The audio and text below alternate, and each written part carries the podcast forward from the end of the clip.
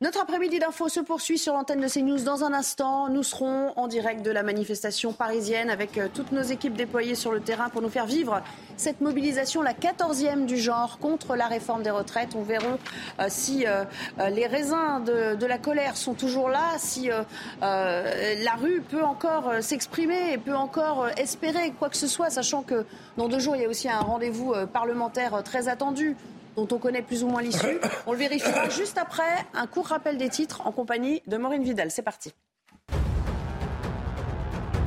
Aujourd'hui commence au Sénat l'examen d'un projet de loi autorisant la police à activer les smartphones et autres appareils électroniques à distance, écouter les conversations d'un téléphone, lire les SMS envoyés et reçus ou encore exfiltrer des données. Un projet de loi qui pourrait aider les policiers et améliorer la rapidité des enquêtes.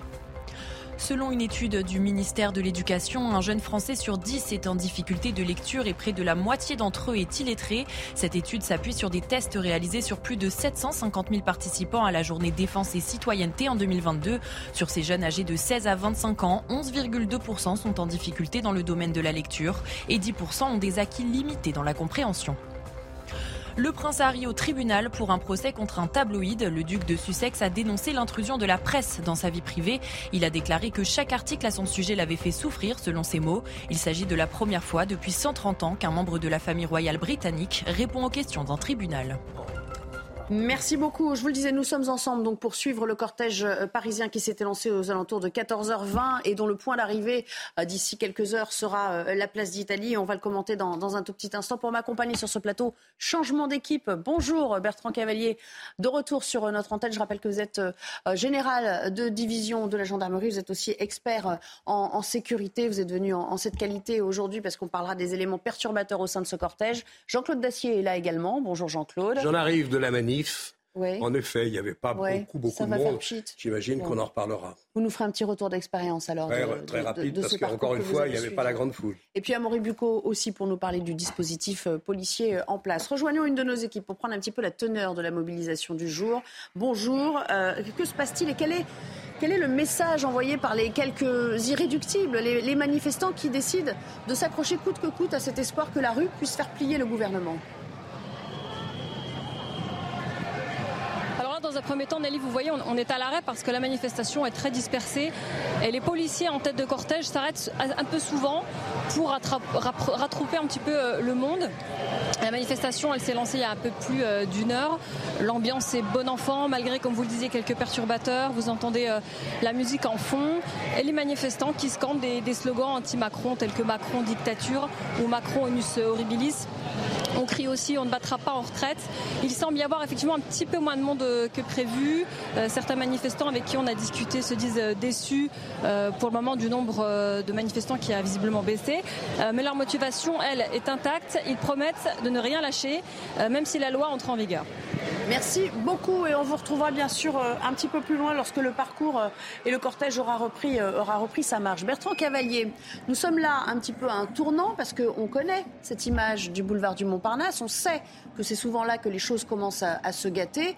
Et de facto, euh, les euh, services de sécurité le savaient. Il y avait un certain nombre euh, de membres de l'ultra-gauche qui se constituent ensuite en, black bloc, comme on dit communément, qui avaient décidé de, répondre présent. Est-ce qu'on a quelques informations sur leur capacité de frappe aujourd'hui? Là, il y a une, environ 200 black blocs qui ont été identifiés tout le défi des forces de l'ordre, des gendarmes et des, CRS, c'est de pouvoir intervenir avant qu'ils s'agrègent et qu'ils constituent une sorte de masse à partir de laquelle ils peuvent euh, affronter les forces de l'ordre, dégrader. Hein, c'est leur mode opératoire habituel. Donc, euh, euh, on est là maintenant, je pense, dans les minutes qui vont suivre, dans l'un des moments les, plus, les plus sensibles de, de, cette opération de maintien de l'ordre, sachant que les Black Blocs ne bénéficient pas d'un effet euh, de l'effet attendu parce qu'il y a peu de manifestants, il n'y a que 10 000 manifestants, euh, je cite les, chiffres que je connais. Lorsque vous avez des très grosses manifestations, 50 000, 100 000, 200 000, là, c'est une situation pour, eux qui est idéale pour pouvoir se fondre euh, donc dans la foule et, à partir de cette foule commencer à agir. Donc il n'y a pas la densité attendue Il n'y a pas le volume ni la densité, mais ils sont là et ils vont de toute façon essayer d'agir, mais à voir quel sera le niveau d'intensité hein, de de leurs, actions dans les, dans les minutes ou dans l'heure qui suit. 200 éléments, euh, on parlait de 1000 potentiellement euh, identifiés, identifiables, euh, c'est déjà de nature à, causer pas mal de, dégâts, d'autant qu'on est là quand même pas très très loin de, la rotonde, on le précise. Hein. Avec 200, il y a déjà une capacité de nuisance, ils, peuvent agir. Hein. Hein, ils sont très déterminés, bien équipés. souvent, donc, ils ont positionné euh, le long de, l'itinéraire du cortège euh, des, colis ou des valises dans lesquelles euh, donc, ils placent tout ce qui est armes par destination que l'on connaît aujourd'hui. donc on peut s'attendre à, des affrontements très sérieux. Mais ça dépendra encore une fois de, du contexte. Est-ce que le contexte leur permettra d'agir comme ils l'ont fait lors des dernières manifestations? Bien sûr, on reste attentif. On sent bien qu'on est potentiellement à un point de bascule, comme vous euh, nous le disiez. Euh, c'est donc un, calme plutôt précaire qui règne en, tête de cortège. Est-ce que pour un complément d'information à Moribuco, est-ce qu'on peut parler aussi du dispositif euh, qui a été mis en place pour contrer ces débordements possibles oui, et je voulais juste revenir deux secondes sur ce qu'a dit Bertrand Cavalier. C'est qu'en fait, il y, a eu deux types de violences dans ces manifestations. Il y a eu la fois dans les cortèges pendant les manifestations avec les traditionnels black blocs et les personnes qui s'y agrègent. Et puis vous avez eu, après les manifestations, à, plusieurs reprises, vous avez eu des espèces de cortèges sauvages qui se sont dispersés dans Paris et qui ont notamment profité à un moment de la grève des poubelles pour incendier des poubelles. Ça avait semé un sacré chaos dans les rues de Paris. Et là, euh, ce qui se passe, c'est qu'a priori, cette deuxième forme de, débordement et de violence devrait être moindre, puisque ce que nous disaient euh, des sources policières, c'est qu'a priori, comme les étudiants et les lycéens sont moins mobilisés, puisque concentrés euh, sur leurs examens de fin d'année ou, les ont déjà passés et donc sont partis, eh bien, a priori, ils seront moins présents. Et donc, on peut s'attendre à ce qu'il y ait moins de débordements après la manifestation dans les rues de la capitale. Voilà ce que je voulais préciser. Merci beaucoup. Alors j'aimerais qu'on parle aussi euh, de la mobilisation voulue euh, aujourd'hui par les syndicats et par un certain nombre de partis politiques qui ont répondu présent. On a entendu Jean-Luc Mélenchon tout à l'heure longuement. On voit aussi que beaucoup de questions dans l'hémicycle portent sur ça, puisque dans deux jours, il y a un autre rendez-vous parlementaire, celui-là qui veut être la continuité, hein, le bras armé syndical pour tenter d'abroger cette réforme des retraites dont on connaît un petit peu l'issue, puisqu'on sait que sur le plan euh, constitutionnel, euh, le gouvernement peut très bien invoquer l'article 40 et ne s'en privera sans doute pas. Je vous propose d'écouter la teneur de ce que disait Laurent Berger avant que le cortège ne s'élance tout à l'heure. La démocratie, c'est aussi euh, accepter euh, euh, les résultats à la fin. Il n'y a pas d'illégalité dans, dans, cette réforme. Moi, je trouve que c'est quand même une victoire à la Pyrrhus si jamais c'est comme ça que c'était vécu par, par le président de la République et la première ministre. Je leur dis attention, attention sur les questions de pouvoir d'achat, d'organisation du travail, de, de, de, dialogue social. Si vous voulez nous présenter des mesurettes, ça ne va pas passer. Et donc, ce n'est pas la fin de l'histoire. Il y aura un mois de septembre, il y aura un mois d'octobre. On verra bien ce qui se passera. Jean-Claude Dacier, ce qu'on comprend, c'est que lui va plus avant encore. Il dit il y a un terreau social, attention, il est fertile. Pour moi, c'est la déclaration du jour qui euh, déjà signe, me semble-t-il, ou va rendre très difficile le maintien de l'unité syndicale. Euh, L'intersyndicale doit se réunir ce soir ou demain, nous verrons. Mais déjà, le discours de Mme Binet, la nouvelle patronne de la CGT, et le discours que nous venons d'entendre de M. Laurent Berger n'est plus du tout le même. Laurent Berger, il sait que l'affaire est cuite que c'est terminé. Il n'y a pratiquement personne dans la rue. Enfin, n'exagérons rien. Il y a peu de monde dans la rue, beaucoup de permanents des syndicats. Et donc, il va falloir passer à autre chose. Il le dit d'ailleurs. Les salaires, le pouvoir d'achat, les conditions de travail. Il y a moult choses à faire pour que ce pays se remette à fonctionner normalement sur des bases qui soient euh, acceptées et par les entreprises et évidemment par les syndicats de salariés ou par les salariés tout court. Donc moi, pour moi, au-delà du, du, nombre de manifestants peu important, qui, à mon avis, est surtout essentiellement constitué de permanents de la vie syndicale. Ce qui compte, c'est que M. Berger a mis un terme, à mes yeux et à mes oreilles, ce soir, à la manifestation contre les retraites. C'est fini. Elle est dans le journal officiel, déjà, c'est terminé. Mais en revanche, il ouvre une nouvelle perspective et on verra comment le président et comment le nouveau patron du MEDEF, qui va être élu bientôt, s'en sortira rediscutons des conditions de travail, rediscutons des salaires, etc. etc. Il y a du grain à moudre, comme disait Bergeron il y a 30 ans. Et on rebat un petit peu les cartes parce que, euh, y compris à la tête de beaucoup de syndicats, il va y avoir là euh, des euh, chaises musicales. En tout cas, ça, il, y avait, il va y avoir ah des changements majeurs. il y a déjà pas mal. Laurent Berger qui est sur le départ, Sophie Binet qui montre aussi un petit peu de quel bois elle se chauffe depuis. Mme Binet, elle est obligée d'être radicale et dure parce qu'elle elle est arrivée là dans des conditions un peu particulières c'est peut-être le fond de sa pensée. Si c'est ça, on n'est pas sorti de l'auberge. Il serait peut-être temps quand même que la CGT réfléchisse à un discours qui tienne un peu plus compte de l'intérêt général des Français plutôt que des intérêts de la CGT. Ah bah alors justement, on va voir un nouveau mode d'action aussi de, la CGT depuis quelques semaines, c'est d'investir, vous savez, les sièges euh, d'entreprise ou des sièges symboliques, sièges sociaux, pour tenter de, voilà, de faire valoir leurs arguments et montrer euh, euh, leur force de frappe et frapper les esprits. Ça a été le cas encore ce matin. regardez, il y a eu une tentative d'investir le siège des, des, JO de Paris en disant, voilà, s'il n'y a pas d'abrogation de la réforme des retraites, euh, eh bien forcément, nous, euh, nous, euh, il n'y aura pas de, il y aura pas de JO. Alors, on ne sait pas dans quelle mesure ils vont parvenir à, leur objectif, bien évidemment. Ça reste encore très, très incertain tout cela.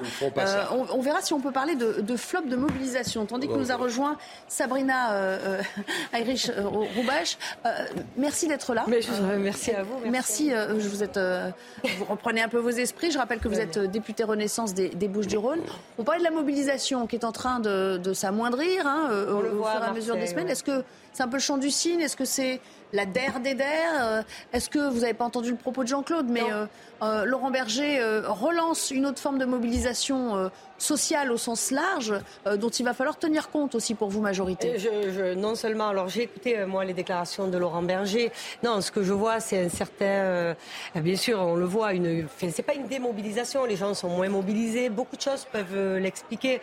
C'est qu'à un moment donné, et moi je l'entends puisqu'on me le dit tous les jours, on m'interpelle dans la rue, il faut savoir s'arrêter. Je pense que là, les Français le disent clairement, il faut savoir s'arrêter. On commence un combat, et, Laurent Berger a raison de dire, pour le coup, euh, moi je, sais que parfois je peux être à contre-courant, il y aura d'autres manières aussi de faire passer certaines idées. Mais sur la réforme des retraites, on voit bien, on a promulgué la loi, le président de la République a fait passer des décrets. Donc je pense que euh, l'homme, euh, comment dire, sensé qu'est Laurent Berger a raison de dire, il y a d'autres combats, menons-les.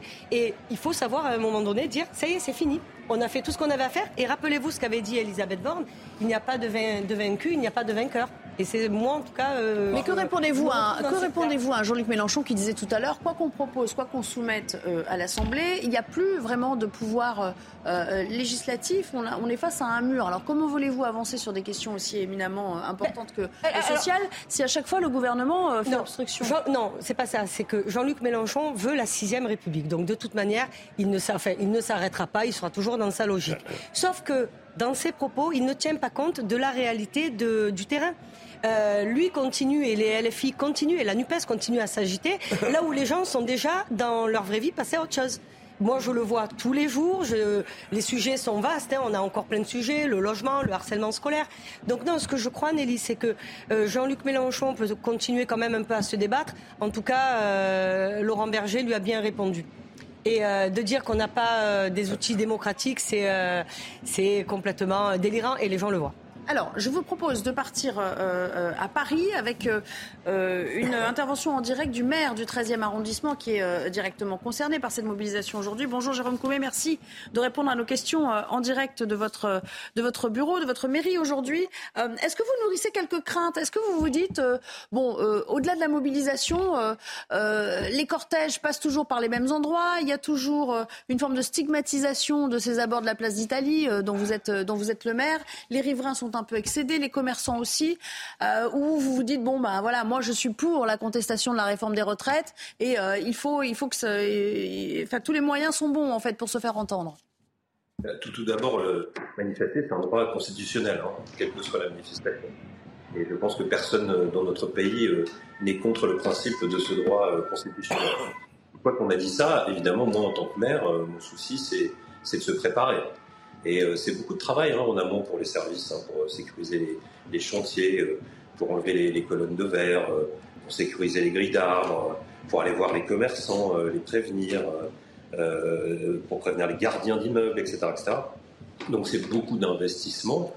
Il n'empêche que je pense que comme quand la police surveille un cortège, c'est pour que les choses se passent correctement et bien, si possible, et pour que les manifestants puissent défendre leur cause, quelle qu'elle soit. 14 mobilisations, on le rappelle, 14 dont une grande partie qui sont passées par, par chez vous. Est-ce qu'il n'y a pas quand même une forme de, lassitude au passage de ces cortèges, même s'ils sont de plus en plus clairsemés et de plus en plus étalés dans le temps? Bah, C'est évidemment des contraintes, je ne vais pas vous le cacher. Bon, il n'empêche qu'on a rarement vu une mobilisation aussi importante sur un sujet. Et d'ailleurs, je constate que même si le cortège est évidemment moins important aujourd'hui, qu'au niveau des sondages, cette réforme des retraites est toujours euh, extrêmement contestée euh, au sein euh, des Français. Et, donc, c'est peut-être ça aussi qu'il faut noter. Hein. il y a encore une mobilisation très forte des Français quand ils s'expriment à travers ces enquêtes d'opinion. Est-ce que vous diriez, comme un, Jean-Luc Mélenchon euh, ou comme euh, le groupe Yacht tout à l'heure, euh, dans l'hémicycle, qu'il y a aujourd'hui, pour reprendre Jean-Luc Mélenchon, un déni de démocratie ou un détournement de la démocratie en, agitant en fait et en, brandissant des outils législatifs pour, pour bloquer les propositions de loi? Je pense évidemment à la niche parlementaire de Lyotte jeudi. je n'ai pas l'habitude de m'aligner sur ce que dit M. Mélenchon. Euh, ce que je peux vous dire, c'est qu'il y a un sentiment quand même dans le pays que, que la démocratie a été un peu abîmée hein, à travers tout ce qui s'est passé. Euh, de fait, de fait qu'il y a une loi très importante qui n'arrive pas à son terme à l'Assemblée nationale, c'est quand même un sujet. Euh, de devoir une contestation, aussi forte, c'est un sujet. De voir les syndicats très unis et, qui avaient essayé de, tendre des perches, de tendre la main. Je pense notamment à la CFDT et, et, et ces mains n'ont jamais été saisies. Euh, ça, va laisser évidemment quelques traces dans notre pays. Une dernière question. Euh, par quoi ça va passer euh, maintenant, la contestation sociale? Il faudra que, que les syndicats reprennent langue avec, avec l'exécutif pour, pour revenir à la table des négociations ou vous y croyez pas du tout? Si, il faudra que les choses se passent mieux. Enfin, il me semble que la balle est plutôt dans le camp du gouvernement. Hein. Parce qu'on ne peut pas dire qu'il y a eu une vraie volonté de dialoguer avec les syndicats. Mais comme ça a été très justement dit euh, il y a quelques instants, il y a beaucoup de sujets sur la table. Hein. Il y a le sujet salarial, hein, les salaires qui sont ruinés par l'inflation. Il y a beaucoup de sujets de, droit du travail. Et puis plus largement, il y a des grands sujets euh, du fonctionnement des services publics ou, enfin des questions comme le logement qui arrivent euh, sur le devant de la scène. Il y a beaucoup de sujets sur lesquels le gouvernement peut se saisir et sur lesquels ils peuvent aussi entamer un dialogue avec les syndicats, ce qui manque quand même très notablement dans notre pays en ce moment. Merci beaucoup, monsieur le maire, d'avoir été en direct. On continue évidemment à, suivre ce qui se passe dans le, dans le cortège. On parle d'une mobilisation pour l'instant assez faible. Bertrand Cavalier, un petit mot. on parlait de entre 60 et 80 000 personnes à Paris, 400 à 600 000 en France des informations qui vous parviennent, on serait bien en deçà quand même en termes de volume. Et d'ailleurs, on le voit dans la rue quand même. En tout cas, euh, pour ce qui est de Paris, on est en deçà par les chiffres que, que je connais. D'ailleurs, on le voit, hein, donc les, images parlent d'elles-mêmes. Donc après, euh, je ne veux pas traduire ça en termes de résonance politique. Hein, c'est un fait que, cette manifestation ne, réunit pas autant d'individus que, que l'ont fait les, les, autres il y a il y a encore un mois ou deux mois. Voilà. Alors on va le vérifier justement euh, dans, le cortège et puis je reviens vers vous, Amaury, avec une de nos équipes euh, pour nous, bah, pour nous confirmer ou nous infirmer le commentaire de Bertrand Cavalier sur, euh, la mobilisation du jour. Vous commencez à en avoir vu hein, des manifestations et on est à la 14e. on est vraiment sur un, ratio bien, bien bien inférieur à ce qu'on a pu apercevoir? Oui, c'est le sentiment que l'on a ici dans le cortège euh, parisien. On vient de passer la, tour euh, Montparnasse et je peux vous dire que le cortège en lui-même est très dispersé, moins dense qu'à l'habitude et on sent aussi moins d'ambiance qu'habituellement. et c'est vrai qu'il y a normalement beaucoup de, musique, de chants et en tous les cas, nous, nous sommes en tête de cortège, c'est beaucoup plus calme qu'à l'habitude. Alors, je vous l'ai signalé tout à l'heure, je vous le répète quand même, cette présence euh, des éléments radicaux, mais là aussi, bien moins nombreux que lors notamment de la manifestation du, 1er mai, à la fois la fête du travail et une manifestation contre la réforme des retraites, on n'est pas dans les mêmes ordres de grandeur euh, qu'à ce euh, moment-là. Mais tout de même, la motivation, elle, reste euh, inchangée. Et c'est la raison aussi pour laquelle les syndicats et les manifestants sont tout de même présents en nombre, plusieurs dizaines de milliers à l'heure où je vous parle, sans savoir pour le moment précisément combien ils sont. Je voulais simplement vous signaler quelque chose tout à l'heure. Effectivement, la préfecture de police de Paris a autorisé le survol du cortège par des drones et ces drones, on les a vus tout à l'heure autour de la tête de cortège en vol stationnaire assez haut, effectivement, pour ne pas être visé par des, tirs de projectiles. Et à la vue de, ces drones, cette tête de cortège composée essentiellement d'éléments radicaux se sont tous mis à, siffler, à huer cet aéronef. Alors c'est l'une des premières fois que, en tous les cas, nous, on, le remarque ici en, tête de cortège au-dessus des manifestants, mais cela semble euh, n'avoir pas eu d'effet particulier sur la tête de cortège qui, pour l'heure, est, extrêmement calme ici à Paris, avec évidemment tous ces manifestants bien majoritaires à l'arrière et qui, eux, sont effectivement aussi euh, tout aussi calmes. Merci beaucoup. Tandis qu'on aperçoit là, en ce moment, à l'écran, euh, ce cordon sécuritaire qui se forme autour de la rotonde. Et pour cause, on sait qu'elle a souvent été prise pour cible par le passé, mais pour l'instant, vous le voyez, les manifestants défilent dans le calme aux abords euh, de cette euh, institution, de ce restaurant parisien. Je vous propose d'aller vers l'Assemblée nationale, parce que là aussi, il s'en passe des choses, ma chère Elodie Huchard, avec beaucoup de questions ayant trait effectivement à la réforme des retraites, et ça a commencé à taper très dur dès l'entame de la séance de questions euh, au gouvernement, avec une Elisabeth Borne euh, piquée à vif par la question qui lui a été posée notamment. Oui, Elisabeth Borne euh, qui n'est pas euh, ménagée à la fois effectivement par la gauche de l'hémicycle et aussi par Bertrand Pancher, le président euh, du groupe Lyot. Elisabeth Borne qui tente évidemment de rappeler les bienfaits de sa réforme et puis surtout qui tape à boulet rouge elle aussi sur le groupe Lyot en disant notamment ceci. Vous avez soutenu des candidats qui soutenaient la retraite à 65 ans. Vous êtes le porte-voix d'une alliance contre nature. Vous le savez, votre proposition de loi n'est pas constitutionnelle. Vous ignorez en plus le vote qui a eu lieu en commission parce que effectivement en ce moment l'enjeu ici à l'Assemblée n'est lié en ce jour de questions au gouvernement c'est de savoir ce que fera Yael Braun-Pivet. Vous vous en rappelez peut-être, la semaine dernière en commission, les députés ont voté contre l'abrogation euh, de l'âge de départ euh, à la retraite. évidemment, le groupe Lyot veut réintégrer cet article lors de la discussion dans l'hémicycle jeudi, mais Yael Braun-Pivet pourrait dire que cet article n'est pas recevable. C'est un texte budgétaire. Il ne peut donc pas y avoir de nouvelles dépenses. Sauf qu'une première fois, euh, Yael Braun-Pivet elle-même avait finalement laissé courir cette discussion et donc laissé penser que l'article était bien recevable et y compris dans la majorité, je peux vous dire, ça grince un peu des dents. L'un des cadres de la majorité euh, me disait euh, ce midi, elle est sympathique, elle veut plaire à tout le monde et se montrer ouverte avec l'opposition. Et puis surtout, on tape à boulet rouge dans la majorité sur Éric Coquerel, puisque lui, en tant que président de la commission des finances, eh bien, il y a aussi son mot à dire et on juge que son attitude a été beaucoup trop partisane, qu'il a fait en sorte que ce texte aille au bout alors qu'il n'aurait pas dû. Bref, vous le voyez, la situation est extrêmement tendue. Tout le monde attend de savoir ce que décidera Yael Braun-Pivet, une décision qui peut intervenir n'importe quand entre maintenant et jeudi. Le plus probable, ça serait ce soir après les mobilisations ou demain matin. Merci beaucoup pour euh, ces premières euh, infos sur ce qui se passe à l'Assemblée, tandis qu'on va se quitter momentanément sur cette image aérienne de la mobilisation euh, avec un, angle de vue voilà, aux abords de la, de la tour Montparnasse. Vous le voyez, il y a un cortège, bel et bien, qui, avec des gens qui défilent, des drapeaux, des syndicats présents, mais ça n'est pas quand même la mobilisation des grands jours. C'est visible d'ores et déjà. On verra tout à l'heure si, si les chiffres le confirment. Merci et à tout de suite. Une nouvelle mobilisation, aujourd'hui la 14e du genre dans les rues de Paris avec euh, un degré de mobilisation euh, moindre mais toujours une capacité de frappe pour les perturbateurs. C'est le cas en ce moment aux abords de la rotonde qu'on connaît bien. Euh, une de nos équipes est sur place. Commentez-nous ces images. Depuis quand ça chauffe? Eh bien, depuis quelques secondes à peine, la tension est montée d'un cran très rapidement à l'arrivée euh, de cette tête de cortège composée d'éléments radicaux qui se sont approchés effectivement euh, du restaurant La Rotonde, restaurant bien connu de la capitale, restaurant pourtant protégé par euh, de très nombreux CRS et, policiers et gendarmes pardon, tout autour de, de ce restaurant. Et pour autant, les, les, éléments radicaux ont commencé à jeter effectivement des pavés, des bouteilles en direction de la rotonde. Et à partir de là, euh, des renforts de forces de l'ordre eh ont été déployés très rapidement euh, d'une rue adjacente et ont procédé à une charge en direction des manifestants violents. ont procédé également à des interpellations. Là, la tension semble être redescendue quelque peu. Mais c'est vrai qu'il y a quelques instants, tout est allé euh, très rapidement ici sur le parcours de cette 14e journée de mobilisation à Paris. Alors pas de dégâts particuliers à signaler en l'occurrence sur le restaurant de la Rotonde, encore une fois très bien protégé.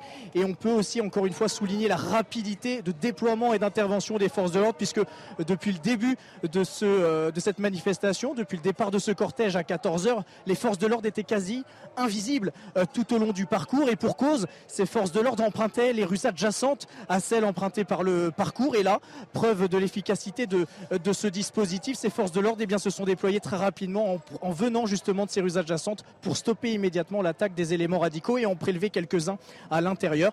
Et là, la tension semble être effectivement retombée. Alors, pour qu'on comprenne, parce que d'ordinaire, euh, euh, on, aperçoit ce genre d'exaction euh, en, tête de cortège ou dans le pré-cortège. Est-ce que là, on, est déjà au milieu du cortège? C'est-à-dire qu'on a déjà vu un certain nombre de manifestants défiler ou bien on est toujours au début de la manifestation?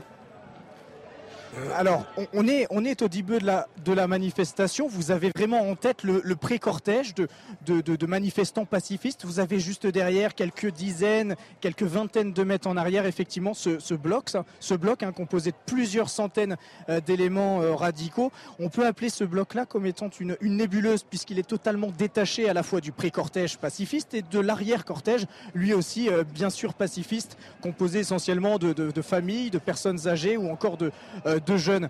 Et là, étant donné qu'il y a eu cette montée en tension assez, assez rapide, cette nébuleuse composée d'éléments radicaux a stoppé du coup la, progression du cortège qui, on le voit là-bas sur ces images tout au fond, euh, avec les ballons de l'intersyndicale, qui lui est du coup stoppé net. Alors combien de temps cela va durer, nous l'ignorons, mais je vais demander à, mon caméraman de se tourner et de montrer ce restaurant La Rotonde. Regardez à tel point, à quel point cette, euh, cet établissement est, protégé, puisqu'il était effectivement visé hein, par, par les éléments radicaux.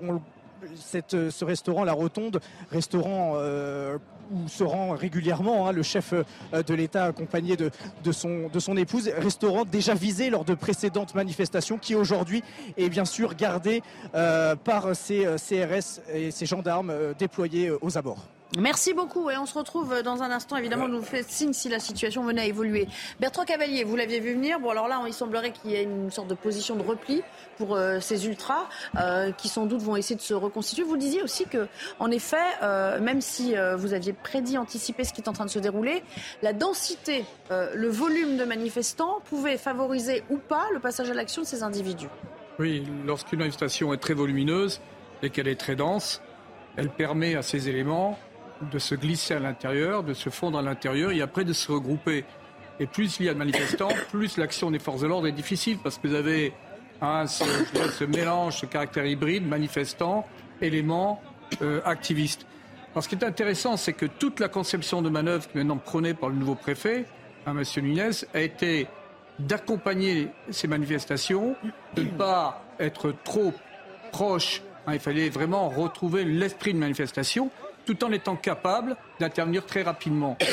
Donc, a été initié un nouveau dispositif à base de ce qu'on appelle les GAP, les groupes d'appui projetables, constitués soit de gendarmes, mobiles, soit de soit de CRS. Mais en l'occurrence, ce sont des gendarmes mobiles qui, euh, très rapidement, euh, fondent sur l'adversaire, fondent sur ces éléments extrémistes pour pouvoir euh, les neutraliser. Donc, pour l'instant, c'est une technique qui fonctionne. Ceci dit, comme vous l'avez souligné, euh, on est sur un cortège qui est assez clairsemé, qui, qui n'a pas la même densité que ceux qu'on avait pu constater. Donc il, pourrait, in fine, être un peu contrecarré dans leur projet, euh, ces ultras. Oui, ceci dit, il y a quand même 200, 200 à 300 individus, c'est pas rien, qui sont... Ce que disent les Français, en général, c'est qu'on les voit à chaque manifestation.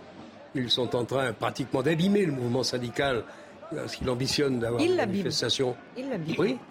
Euh, et il n'y en a pas un en prison. Alors, moi, j'apporterai un petit bémol quand même, parce que, alors c'est vrai que le véritable défi, c'est de judiciariser. Là, on a une, amélioration qui est très significative de la capacité d'intervention proprement dite des forces de l'ordre, hein, de, façon à se projeter, grâce notamment avec ces groupements d'appui projetables, avec des professionnels du maintien de l'ordre, j'insiste, hein, des gendarmes, des, gendarmes mobiles CRS. Maintenant, comment exploiter? Il y a eu plusieurs interpellations. Euh, dès lors qu'il y a eu sommation et qu'ils ne quittent pas les lieux, eh bien, de par le code pénal 430, Nous avons créé. il y a, mais sans aller jusque sur les lois. Oui, oui, tout à fait. on a créé une commission d'enquête, nous, hein, sur les, euh, quand même les, non, mais là, éléments radicaux. non, mais peuvent faire. Alors, on va laisser le, le cadre juridique existe, il faudrait l'exploiter de façon plus efficace. C'est ce que je dis. Chaque, chaque fois, on invente une nouvelle loi dite anti-casseur, comme en avril 2019. Moi, je demande simplement que la loi, les, la loi, s'applique. Oui, encore faut-il que les éléments soient bien caractérisés. Absolument. Voilà. Alors, Jean-Claude, Jean-Claude, un, commentaire peut-être sur euh, sur euh, cette manifestation et, et sur euh, sur la capacité de frappe de ces de ces ultras dont on dit qu'ils sont 1000 à Paris, qui sont venus pour l'anniversaire des 10 ans de la mort de Clément Méric, un militant d'extrême gauche qui avait été tué par des membres de l'ultra-droite à l'époque. donc on sait qu'ils sont là, on sait qu'ils sont, qu'ils viennent de l'étranger, et malgré tout, on ne peut pas les appréhender par oui, Voilà, je veux bien essayer de tout comprendre, de tout justifier même.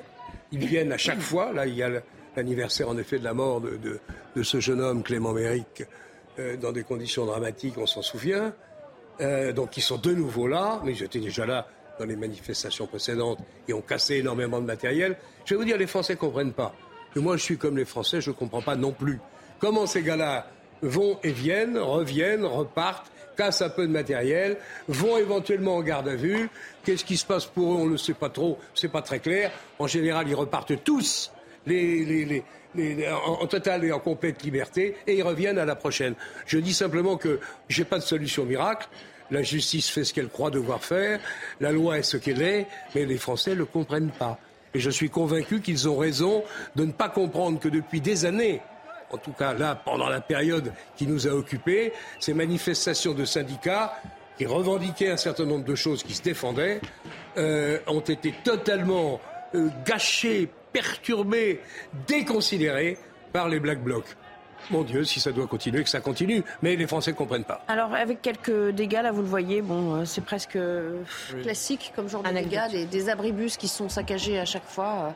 Et évidemment, à chaque fois, ça entraîne un, un coup de les remettre euh, en état. J'aimerais qu'on parle quand même de, de, ce petit débat que vous avez amorcé tous les deux. Euh, la loi anti-casseurs, est-ce qu'il faut la remettre sur le métier Parce que ça fait partie, même si vous dites l'arsenal juridique euh, existe pour, euh, pour interpeller et pour euh, judiciariser et pour ensuite condamner. Mais enfin, il y a quand même toujours un angle mort sur la, la, la possibilité, en l'absence de flagrance, d'interpeller des individus en, en collectif et non pas en individuel lorsqu'ils se constituent comme ça. C'est un petit peu ça l'idée et l'esprit de d'une nouvelle loi. C'est ça, puisque de toute façon, je pense qu'il faut s'adapter aussi à, ce monde qui change, parce que même les, les casseurs changent les casseurs changent, ils n'ont plus du tout la même euh, physionomie qu'il y a ne serait-ce 2019. On connaît 2019, euh, euh, les, les, gilets jaunes, déjà, ils ont changé parce qu'ils sont mobiles, parce que après ils sont aussi soutenus par certains groupes politiques. On ne va pas refaire le débat. Ah Et bah, Jean-Luc Mélenchon a dit pas plus tard que tout à l'heure, il n'y a pas de débordement dans cette Non, non, non, mais sauf quand ça le concerne. Non, mais j'adore lui, c'est formidable parce que lui condamne la violence quand ça le concerne, et quand ça concerne les autres, il est déjà moins sensible. Donc c'est lui, c'est à géométrie variable, et, et je pense qu'il a une responsabilité parce que lui, c'est un responsable politique. Lui, sa parole, veut dire quelque chose dans le débat public. Donc ça, je ferme la parenthèse. Et jusqu'au moment où on arrivera, je l'ai toujours dit, à un drame. Et puis euh, euh, la, seule chose, c'est qu'on se retrouvera comme ça en disant oui, ben, c'est vrai, mettre une tête d'un ministre sous son pied sur un ballon, c'est pas bien. Balancer les noms des collègues, euh, reprendre une sémantique des années les plus sombres de l'histoire de France, c'est pas bien. Enfin, c'est gravissime. Donc ça nous amène à tout ça. Mais sur, pour revenir à la loi, aux lois anti-casseurs, je pense qu'il faut s'adapter. Et évidemment, je ne peux être que d'accord avec, euh, avec Jean-Claude, avec euh, notre ami, c'est que euh, évidemment qu'il faut que la loi s'applique. Mais encore une fois, nous avons un droit, on est dans un état de droit, et pour condamner, il faut de la flagrance. Pour, vous voyez ce que je veux dire On a, on a quand même. Oui, mais c'est compliqué. La loi ne s'autorise pas à casser les vitrines et les abris. Absolument. Mais je pense que si. Non, mais je, je sais. Mais d'où l'importance des de la vidéosurveillance, parce que la vidéosurveillance aide à quoi? Non seulement à repérer, mais aussi à faire l'enquête à retrouver les images et oui, à identifier les gens. Si, si, il y a des manquements. vous voyez bien que dans les mairies, juste une, une petite parenthèse, dans les mairies, par exemple, de gauche, où on ne veut pas de caméra pour, soi-disant, préserver la liberté individuelle, vous voyez bien que c'est de pire en pire. Donc moi, je le vois à Marseille, on a besoin de 1000 caméras, mais on les a toujours pas. On a besoin de plus de moyens, justement, pour pouvoir euh, avoir euh, ces, euh, ces, preuves, ces éléments matériels de flagrance. Il y, y, a un petit angle mort, là, pour arriver à, en, amont, il aller au bout? Déjà, en amont, il faudrait que dans ce pays, il y ait un véritable consensus sur le rétablissement du principe de l'autorité. Ça, c'est sûr. Bon, parce que depuis 40 ans, c'est le grand désordre qui, s'est installé dans ce pays. Moi, j'ai servi longuement en gendarmerie. J'ai vu une dégradation continue de la situation dans ce pays. Donc, il faut quand même euh, voir les choses de façon plus générale. Maintenant, de façon plus spécifique, euh, la loi existe. Elle a été améliorée. Donc, donc l'arsenal répressif existe. Deuxièmement, le drone va apporter quand même euh, ah. un, oui. oui, va être un atout, car on va pouvoir, ce qui est fondamental, pour reconnaître, suivre, pister et filmer les comportements. Donc avoir des éléments D'anticipation. Oui, oui, des éléments constitutifs de l'infraction. Bon, donc maintenant, c'est aux tribunaux, tout en améliorant également la prise en compte de l'individu par des équipes spécialisées. Moi, je crois que ce qui manque aujourd'hui, il y a des avancées sur le plan opérationnel proprement dit, mais il manque des équipes spécialisées qui soient intégrées. Alors, je vous propose de retourner sur le terrain avec une de nos équipes qui va euh, euh, nous parler précisément de ce dispositif euh, sécuritaire renforcé autour de la rotonde parce que il y a une première charge à laquelle vous avez assisté tout à l'heure et puis entre-temps, eh bien, les éléments radicaux se sont dispersés. Ah oui, tout à fait. Ils se sont euh, dispersés peu après cette montée en tension très rapide. Et ensuite, très rapidement, ils se sont regroupés face au CRS. Et c'était un jeu de, provocation, des éléments radicaux en direction des, euh, des, CRS, quelques jets de bouteilles, des arrêts de bus qui ont été effectivement euh, cassés. Et les CRS qui ont opté pour une technique de déploiement sur ce boulevard de Montparnasse. Et là, vous le voyez sur ces images, des CRS qui viennent en protection d'un autre restaurant juste en face, euh, la, Rotonde, ce restaurant parisien euh, très réputé hein, aussi. Et donc les CRS qui se, qui se dispersent, hein, enfin pardon, qui prennent position autour euh, de ce restaurant en prévision d'une éventuelle attaque par les, par les, par les éléments radicaux. Éléments radicaux qui du coup, eh bien, se sont intégrés au cortège syndical qui lui est à l'arrêt depuis maintenant une bonne dizaine de minutes. C'est effectivement un jeu du chat et de la souris depuis la montée en tension tout à l'heure et ce cortège syndical, comme je vous le dis, qui depuis tout à l'heure est à l'arrêt puisque ces éléments radicaux ont totalement bloqué la progression euh, du cortège. Alors à part la montée en tension tout à l'heure, des jets de bouteilles, des jets de pavés, des abribus cassés, euh, pas de feu, pas de, pas de, pas de jets de cocktail Molotov ou autre comme il y a eu déjà dans les précédentes journées de, mobilisation. Les CRS véritablement appliquent cette stratégie d'être invisibles et réapparaissent très rapidement pour faire redescendre eh bien, euh, les attaques des éléments radicaux. Et pour le moment, rien de spécial à signaler, si ce n'est le statu quo ici, boulevard de Montparnasse, avec un cortège syndical totalement à l'arrêt. Alors, on, reste un petit peu sur vos images et on va profiter de votre présence pour continuer à, commenter euh, euh, ce renforcement euh, de la sécurité autour là, de, la coupole. C'est vrai que c'est un autre établissement assez connu, y compris des, touristes lorsqu'ils viennent à, Paris. on a beaucoup dit que c'était jour de bac aujourd'hui et qu'il y avait sans doute moins parmi les manifestants ou ceux qui peuvent poser problème aussi parce que parfois ils s'agrègent à ceux qui perturbent la manifestation. Il y avait moins de, de lycéens, euh, de jeunes euh, autour de, 18-20 ans, parce que précisément ils sont pris par les examens. Est-ce que c'est quelque chose que, vous constatez euh, Peut-être un, pas un vieillissement, mais enfin disons des, des gens qui sont adultes confirmés quoi, dans le cortège? Effectivement, on peut dire qu'il y a moins d'étudiants, moins de lycéens, moins même de, moi-même de, collégiens que les précédentes manifestations. C'était lors du 1er mai où effectivement la jeunesse s'était mobilisée euh, très intensément, énormément de jeunes, de lycéens, de syndicats étudiants également qui étaient présents. Alors vous dire qu'il n'y en a aucun aujourd'hui serait mentir. Ils sont présents, mais en bien moindre, en, nombre moins bien conséquent évidemment, puisqu'effectivement c'est la période des examens dans les, euh, dans les lycées, dans les, dans les universités. Mais euh, tout de même, il y a quand même une, frange de, manifestants assez jeunes. Alors à la fois des manifestants pacifiques, hein, qui, euh, euh, euh, qui composent le cortège syndical mais également aussi beaucoup de jeunes parmi ces éléments radicaux. Alors la plupart évidemment ont le, visage couvert par des foulards ou avec des casques, des cagoules, difficile de les reconnaître, mais effectivement c'est la jeunesse qui est dans le cortège radical, si je puis dire, aujourd'hui. Merci beaucoup et on se retrouve tout à l'heure. Un commentaire, Jean-Claude, à la vue de ces images. Je trouve que les images là sont formidables parce que vous avez, je ne sais pas combien, 100 ou 150 policiers, ce pas des policiers, CRS. CRS, qui protègent un restaurant, la Rotonde. Mon Dieu, quel symbole. Le président de la République qui est allé boire un verre il y a quoi, 4 ans, 5 ans pour fêter son premier tour de sa première élection. Ça vous dit le niveau du symbolisme atteint par les Black Blocs qu'on fait semblant d'attaquer, puis là, ils ont disparu pour éventuellement aller ailleurs. Vous vous rendez compte où on en est dans ce pays? On attaque, on essaie de casser un restaurant parce qu'il a accueilli un président, il ne pouvait même pas le mettre dehors, même s'il ne le souhaitait pas, euh, euh, un soir d'élection. Mais on est tombé sur la tête. Ou plus exactement, il faut dire ce que sont les Black Blocs. Absolument. Ce sont des marxistes dernière génération. Peut-être, on n'est pas trop sûr. Leur production idéologique n'est pas très riche et n'est pas très intéressante. Ils veulent surtout casser l'État et donc casser la police qui protège l'État.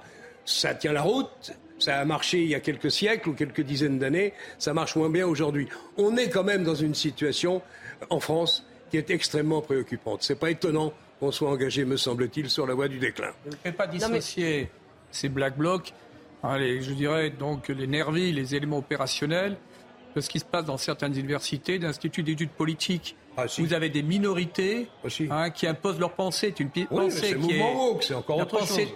pensée dominante, bien que minoritaire, Oui, bien mais sûr. dominante.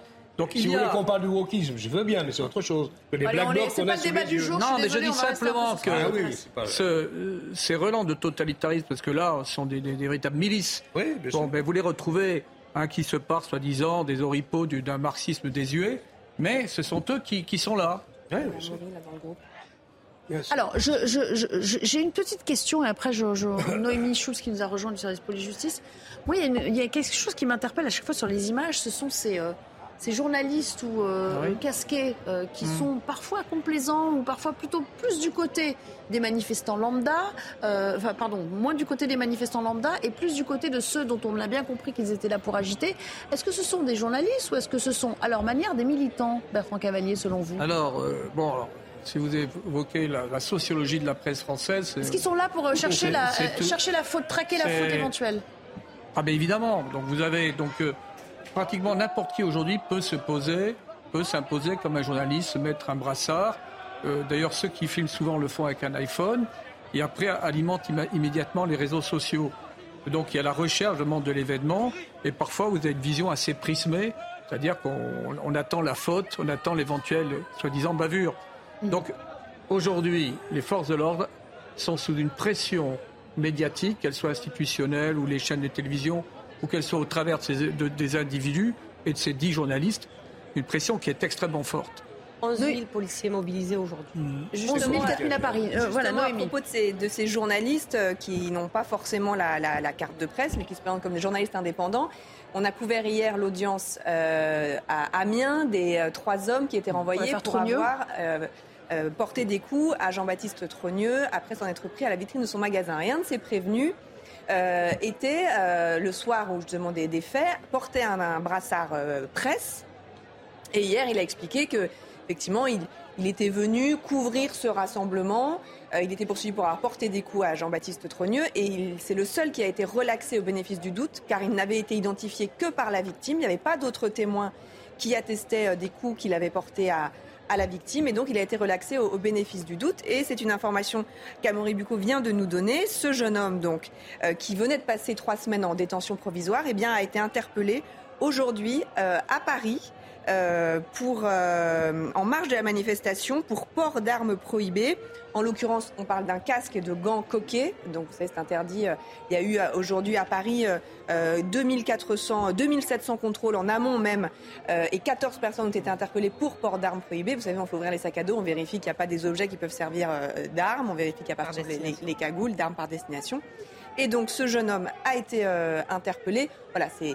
Encore une fois, il a- pas- au lendemain de l'audience quand même. voilà, hein, c'est juste, euh, il était hier euh, Ouais. jugé, euh, il venait de passer trois semaines en détention et au lendemain de cette audience, il se rend à Paris. Alors je ne sais pas, on n'a pas eu l'information de savoir s'il avait à nouveau un brassard presse. Euh, hier, il a expliqué qu'il faisait des, des vidéos qu'il mettait. On appelle ça des influenceurs. en hein. ligne. Et, euh, et il a donc, il est donc été placé en garde à vue, donc il n'aura pas pu participer à la manifestation d'aujourd'hui. C'est effectivement une belle illustration de ce qu'on disait sur la connivence qui règne Confusion parfois et la totale. Mais confusion quand vous parlez de ces journalistes, bon, il y a journalistes et journalistes, mais d'un point de vue très concret, si vous voulez, ils s'immiscent dans le dispositif, ils gênent la manœuvre, ils entravent la manœuvre. Vous avez parfois 20, 30 individus qui s'agglutinent au, au contact même d'un escadron gendarmerie mobile ou d'une compagnie de, de, de républicaine de sécurité.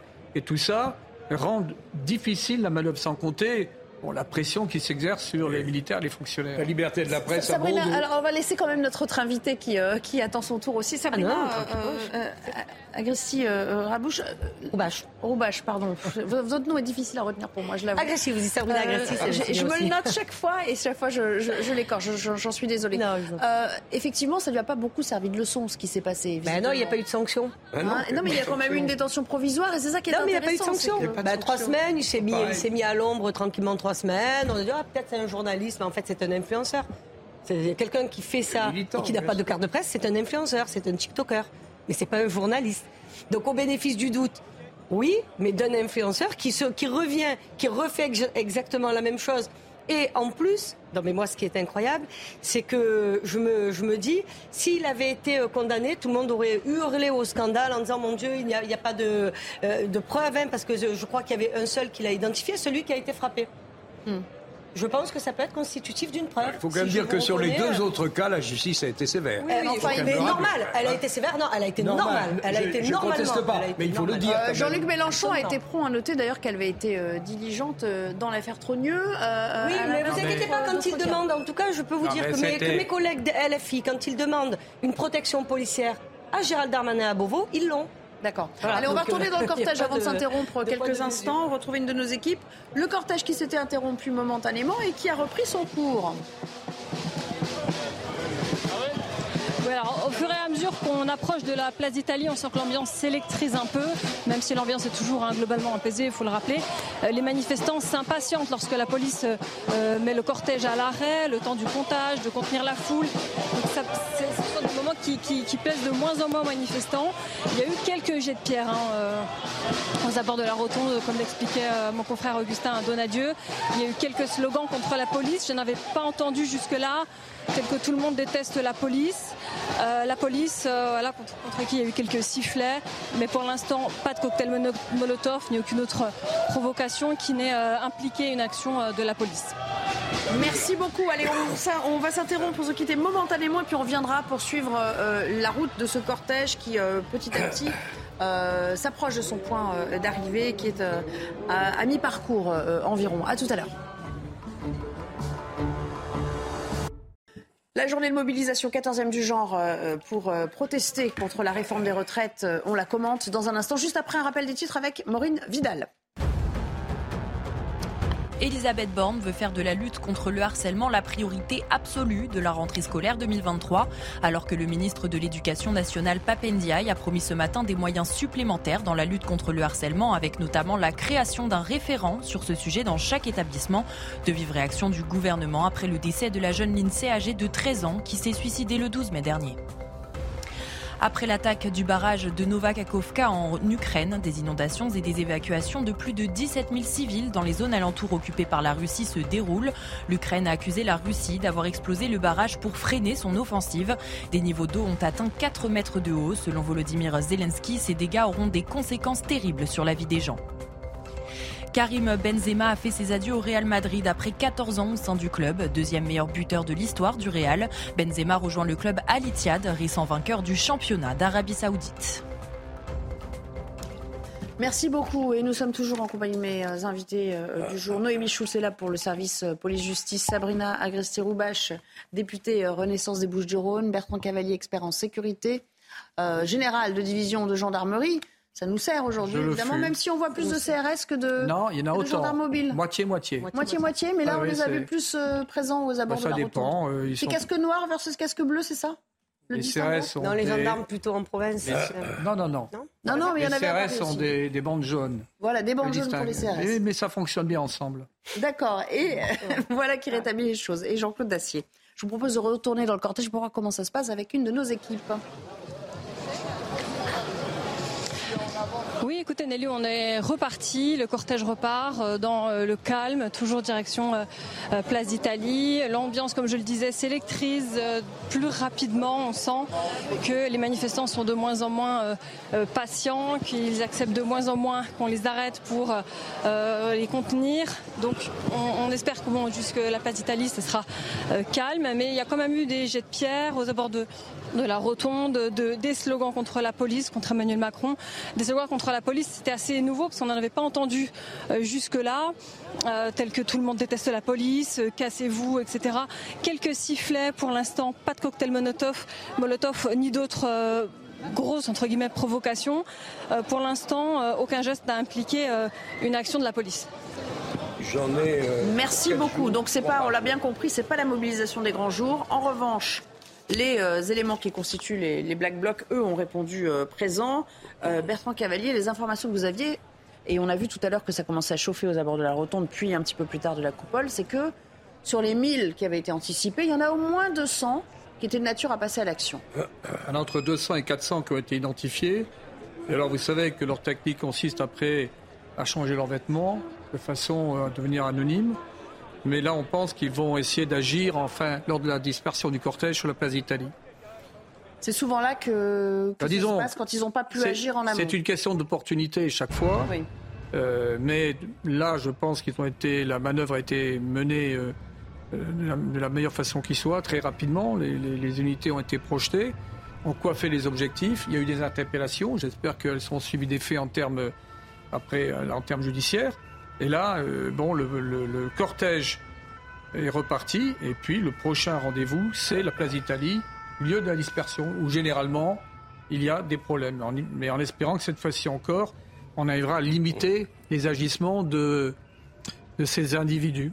Alors, avant de se projeter un petit peu sur ce qui va se passer jeudi, parce qu'il y a aussi une activité parlementaire, euh, un agenda parlementaire euh, à venir, et c'était aussi en partie pour ça que les syndicats voulaient mettre la pression aujourd'hui, hein, euh, pour tenter de peser sur euh, la niche parlementaire déposée par le, le- le groupe Lyot, enfin, la proposition de, de loi pour tenter d'abroger cette réforme qui sans doute n'ira pas à son terme. J'aimerais qu'on reste sur cette notion d'interpellation avec un élément euh, plutôt euh, intéressant, enfin une information intéressante qui vous est parvenue en, en milieu d'après-midi concernant quelqu'un que vous avez croisé hier dans un dans un dans une une cour, enfin dans salle un d'audience. Voilà, salle Absolument. Euh, c'est un des trois prévenus qui était renvoyé hier devant le tribunal correctionnel d'Amiens pour euh, s'en être pris il y a un mois. Vous vous en souvenez à Jean-Baptiste Trogneux, le gérant de la chocolaterie euh, euh, Trogneux, ce petit neveu de Brigitte Macron.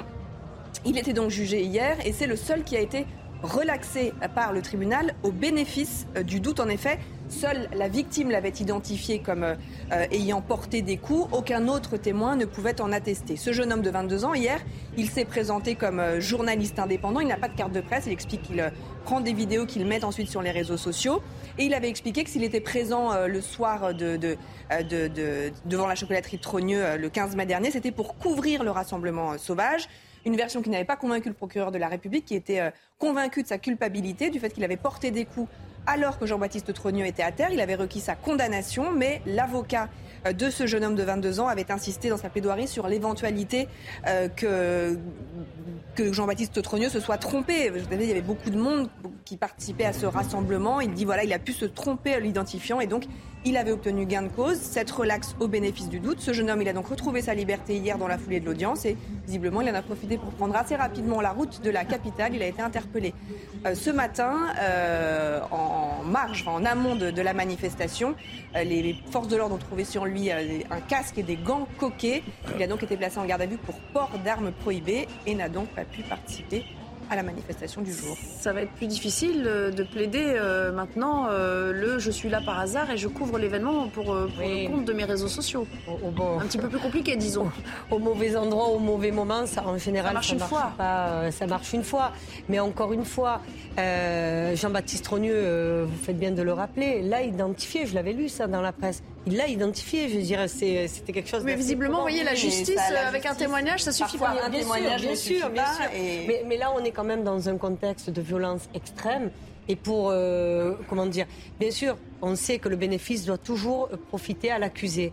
Sauf que là, on voit bien que la justice s'est trompée parce qu'il est revenu. Et je ne pense pas qu'on nous retrouve avec des gants, euh, des gants coquets et un casque euh, pour faire Disons que les éléments de preuve n'étaient pas, suffisants. Ouais.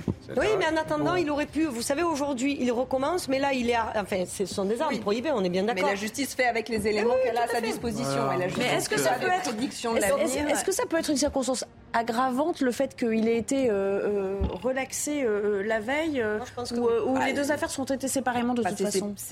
bah, D'abord, attendons de voir s'il y a des poursuites. Oui, oui. C'est-à-dire que là, il a été interpellé, placé en garde à vue. On va voir si le parquet euh, décide de donner des, des poursuites. Parce qu'encore une fois, il n'a pas été euh, interpellé en train de, de passer à l'acte, en train de se prendre physiquement à quelqu'un ou de, ou de, ou casser euh, compte du une passif. vitrine. Du passif. Ah oui. Bon, toujours. Oui, mais enfin, quand il y a une relaxe, normalement, euh, ça c'est pas à son, c'est plutôt Non. à son pas- crédit. voilà, c'est euh, voilà, un jeune homme qui avait déjà un casier judiciaire. Les trois, Non, les mais trois c'est pas hommes le qui fait. étaient jugés hier avaient les des faits casiers antérieurs seront.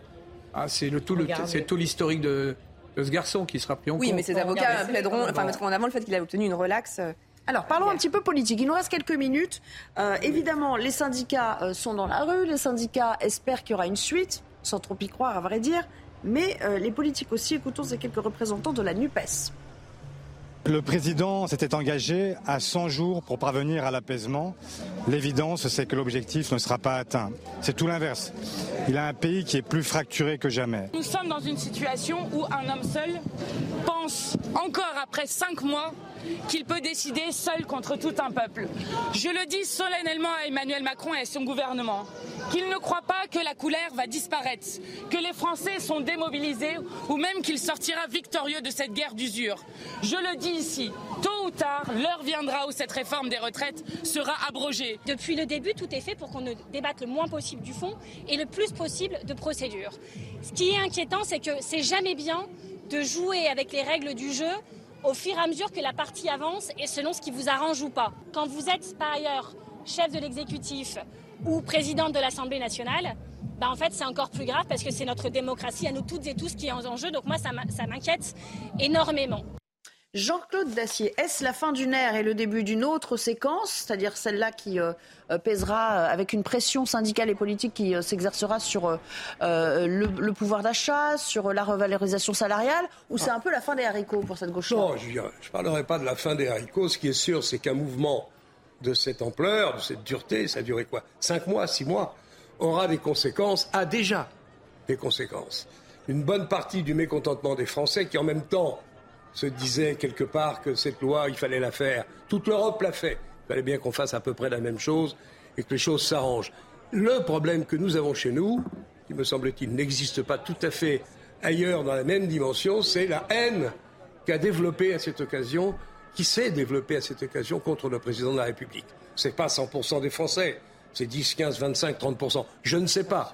Mais il y a des comportements.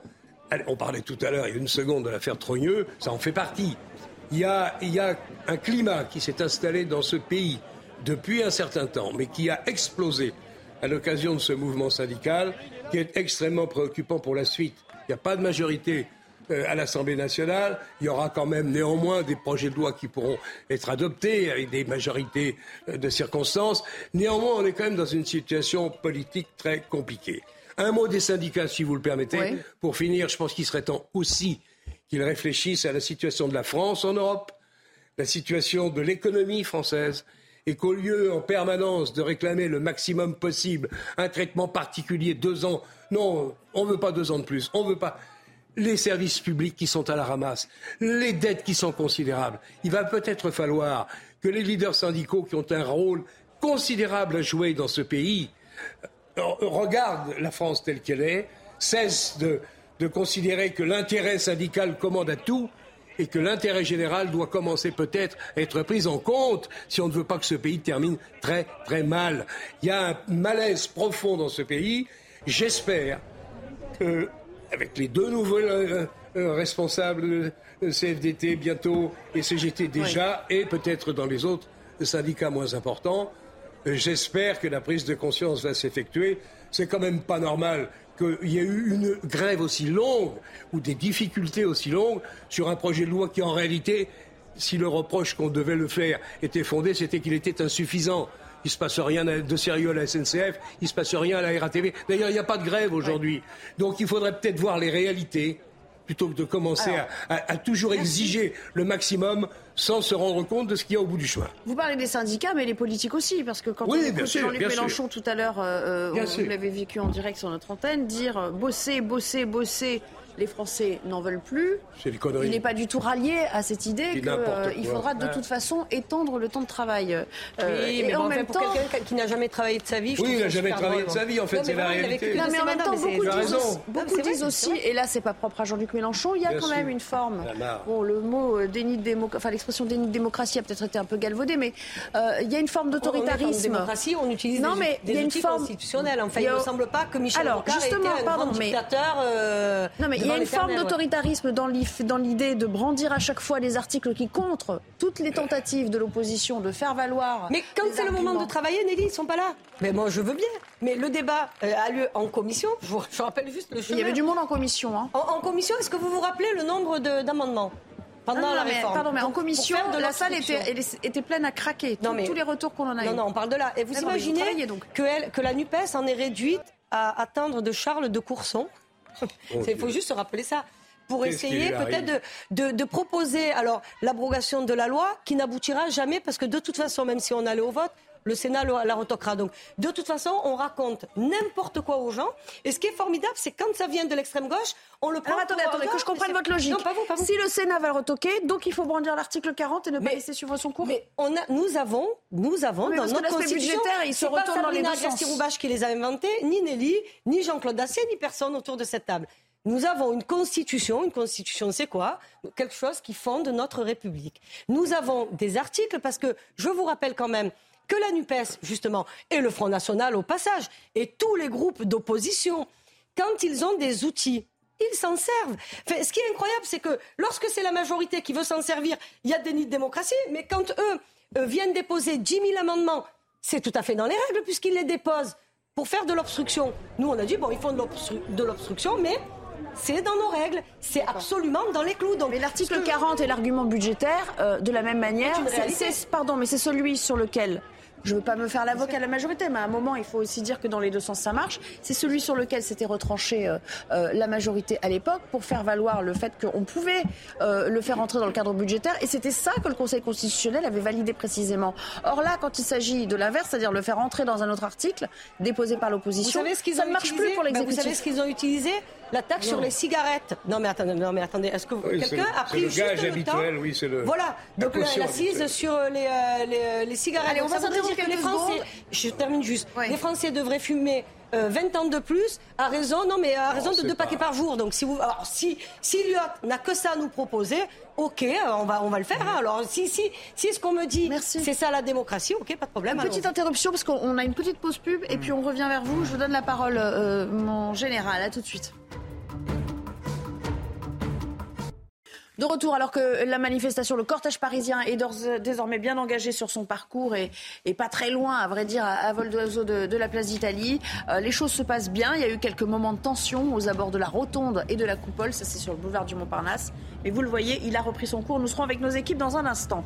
J'aimerais qu'on parle aussi euh, euh, des réactions syndicales et puis politiques à 48 heures de la niche parlementaire du groupe Lyotte. On va commencer avec Laurent Berger. C'était juste avant que la manif s'élance ce matin à la mi-journée. Écoutons. Le syndicalisme est de retour pour ceux qui croyaient qu'il était mort. Le syndicalisme, il a aujourd'hui euh, été omniprésent dans ces six derniers mois. Il a fait avec une grande responsabilité euh, et aussi avec beaucoup de, beaucoup de dignité. Et on a encore une fois un renforcement du syndicalisme. Nous, on a 43 000 nouvelles adhésions depuis début janvier. Euh, on a la création de centaines de sections syndicales dans les entreprises. On a d'ailleurs des résultats électoraux qui sont très bons aussi. Voilà, donc on est là. Le syndicalisme est-il vraiment de retour Et quid de la valeur travail et de la notion de travail aujourd'hui, Bertrand Cavalier? Alors moi, je, me félicite que le syndicalisme soit de retour. Je préfère ceci à, ce qu'on a vécu pendant quelques années, hein, où bon, les revendications étaient exprimées de façon totalement désordonnée. Maintenant, le grand enjeu, c'est de savoir pourquoi le retour du syndicalisme quand on fait le constat de ce qu'est la France aujourd'hui. Quel est le rapport au travail? Quel est notre niveau d'industrialisation? Quel est le poids hein, de la protection sociale. On a le plus haut niveau de l'OCDE. Donc, moi, je pense quand même que euh, tout le monde veut le bonheur. Ça, c'est évident. Mais je crois qu'il y a parfois euh, des postures hors sol de certains acteurs. Euh, le, grand rendez-vous de notre pays, c'est ce que Jean Perlade vient de, vient de décrire dans, un essai, donc Réformer la France, où il faut tout mettre à plat et se poser les vraies questions et pas simplement euh, de savoir jusqu'à quel âge on doit-on travailler ou non. Il a raison, sans doute. C'est-à-dire qu'il faut voir aussi ce qu'on a envie de faire et dans, quelle direction on veut mener le, pays, mais qu'on entend Jean-Luc Mélenchon qui nous dit que bosser, bosser, euh, les Français n'en veulent plus. Je le répète, Nelly, je sais, c'est lourd, mais euh, pour quelqu'un qui n'a jamais travaillé, c'est très curieux. Et surtout, c'est euh, le rapport à l'effort, le rapport au travail, le rapport à l'abnégation, le, rapport à ce qu'on doit. Bien sûr, tout le monde veut le bonheur. Enfin, moi, vous, nous tous, enfin, tous les gens qui sont dans la rue, là, les syndicalistes, tout le monde est pour le bonheur. Mais à un moment donné, euh, l'effort doit être fait dans sa vraie vie, c'est-à-dire on doit travailler. Est-ce que, est-ce que, est-ce que M. Mélenchon a posé la question aux centaines de milliers d'entrepreneurs, petits entrepreneurs, qui travaillent 60 heures par semaine. Mais, ils s'en foutent.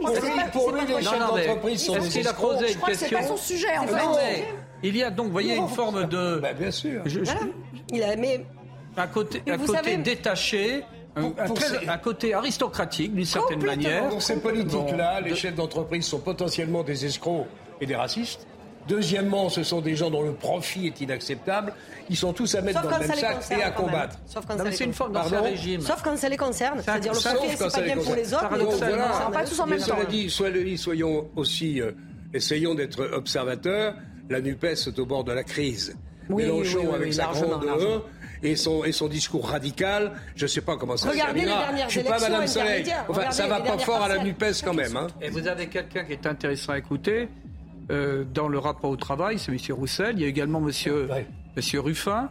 C'est-à-dire qu'il y a quand même d'autres voix. Alors, ils ont leurs opinions, moi je les respecte au demeurant, mais ils ont une approche qui me semble plus, rationnelle, proche de, la, de la réalité que ce comportement néo-aristocratique qui vise à, à regarder ça, avec beaucoup de distance. Je vous propose, avant de, refermer euh, cet euh, après-midi et de laisser la main euh, à nos amis de, de Punchline, ah. de retourner dans le cortège avec ces images qui nous parviennent en, direct. Et donc, ces images qui nous interpellent. Je ne sais pas si vous êtes en mesure de nous les commenter. Il y a eu un arrêt du cortège et puis une reprise. Et là, on aperçoit quand même eh bien, ce qui semble s'apparenter à des, à des ultras de gauche quand même. Tout à ah fait. Oui. Oui, c'est exactement ça en fait. Il y a déjà quelques minutes, une vingtaine de minutes, les euh, ultras se sont rassemblés et ont déployé leurs banderoles comme à et ont euh, bloqué l'avancée du cortège pour se prendre en photo. C'est en tous les cas les informations qui nous ont été remontées par les principaux euh, concernés. Se prendre en photo sous forme, je les cite, de trophées. Alors il semblerait qu'il y a quelques instants, ils aient réitéré euh, l'exploit. Et là, depuis quelques secondes, depuis que je vous parle, effectivement, le cortège et cette tête de cortège radical a repris sa marche et continue sa progression sur le boulevard de Montparnasse. Alors petite particularité, la route sur laquelle on est en train de, marcher, une rue perpendiculaire à celle-ci n'est pas coupée à la circulation et effectivement il y a quelques instants des automobilistes se sont retrouvés euh, totalement encerclés par les manifestants dans l'impossibilité euh, de, bouger, de sortir, de reculer. Alors ça a créé un petit peu le, trouble, des euh, échauffements dans, les, dans, les, dans les voitures, mais tout est rentré dans l'ordre et les automobilistes ont vite compris qu'il fallait faire demi-tour rapidement. Le cortège reprend sa marche dans un, calme, il hein, faut le reconnaître, une marche très calme avec des éléments radicaux très calmes. Alors certains ont effectivement des, des bouteilles de verre, des pavé dans les mains, mais euh, pour le moment, pas de, pas de tension à signaler, même si je dois signaler que des, que des banques se trouvent sur notre parcours et il se pourrait, comme tout à l'heure au niveau de la rotonde, que la tension monte d'un cran. Tout ça est, est, un petit peu imprévisible et surtout très rapide, euh, mais pour l'heure, tout se passe pour le mieux ici euh, à Paris. Merci beaucoup. Un dernier mot avec vous, Bertrand Cavalier, sur euh, sur la densité, vous disiez, voilà, ils sont peut-être pas assez nombreux dans le cortège principal pour que les autres passent à l'action, enfin pour que ces euh, individus perturbateurs le fassent, mais il y a toujours un risque sur le point d'arrivée. C'est là qu'il faudra euh, guetter ça comme le lait sur le feu. Il y a toujours un risque à l'intérieur du cortège parce qu'ils ne sont pas, sont pas tous arrivés au lieu de dispersion qui est la place d'Italie. Mais quand on observe hein, ce qui s'est passé lors des dernières manifestations, euh, le, moment de la dispersion a toujours été un moment mis à profit par les activistes pour mener leur, dernier acte de bravoure, entre guillemets, contre les forces de l'ordre. Donc euh, il faut s'attendre à ce qu'il y ait des heures. Alors ce qui est, ce qui est intéressant, c'est le commentaire de, votre confrère qui dit, euh, votre consoeur, je ne sais plus, ils sont calmes, ils avaient, ils avaient, des, ils avaient des pavés dans la main. Et, bon, ce, ce sont des extrémistes, ce sont des gens violents qui n'ont aucun respect de la vie humaine. Parce que balancer des pavés sur des gendarmes et des policiers, c'est absolument scandaleux. Euh, c'est de la violence pure. Ce sont des actes de lâcheté. Et, et, je terminerai par là. Bon, ils sont en groupe et quand vous les prenez individuellement, il n'y a pas grand monde. Hein. Merci beaucoup, merci à tous les trois. On va passer le relais à Punchline, animé ce soir euh, par euh, Johan Usaï. je vous remercie pour votre présence. Voilà qui achève cet après-midi d'info. Mais l'info continue bien sûr sur l'antenne de CNews. Je vous dis demain, rendez-vous à 15h30. Excellente fin d'après-midi. Beşiktaş.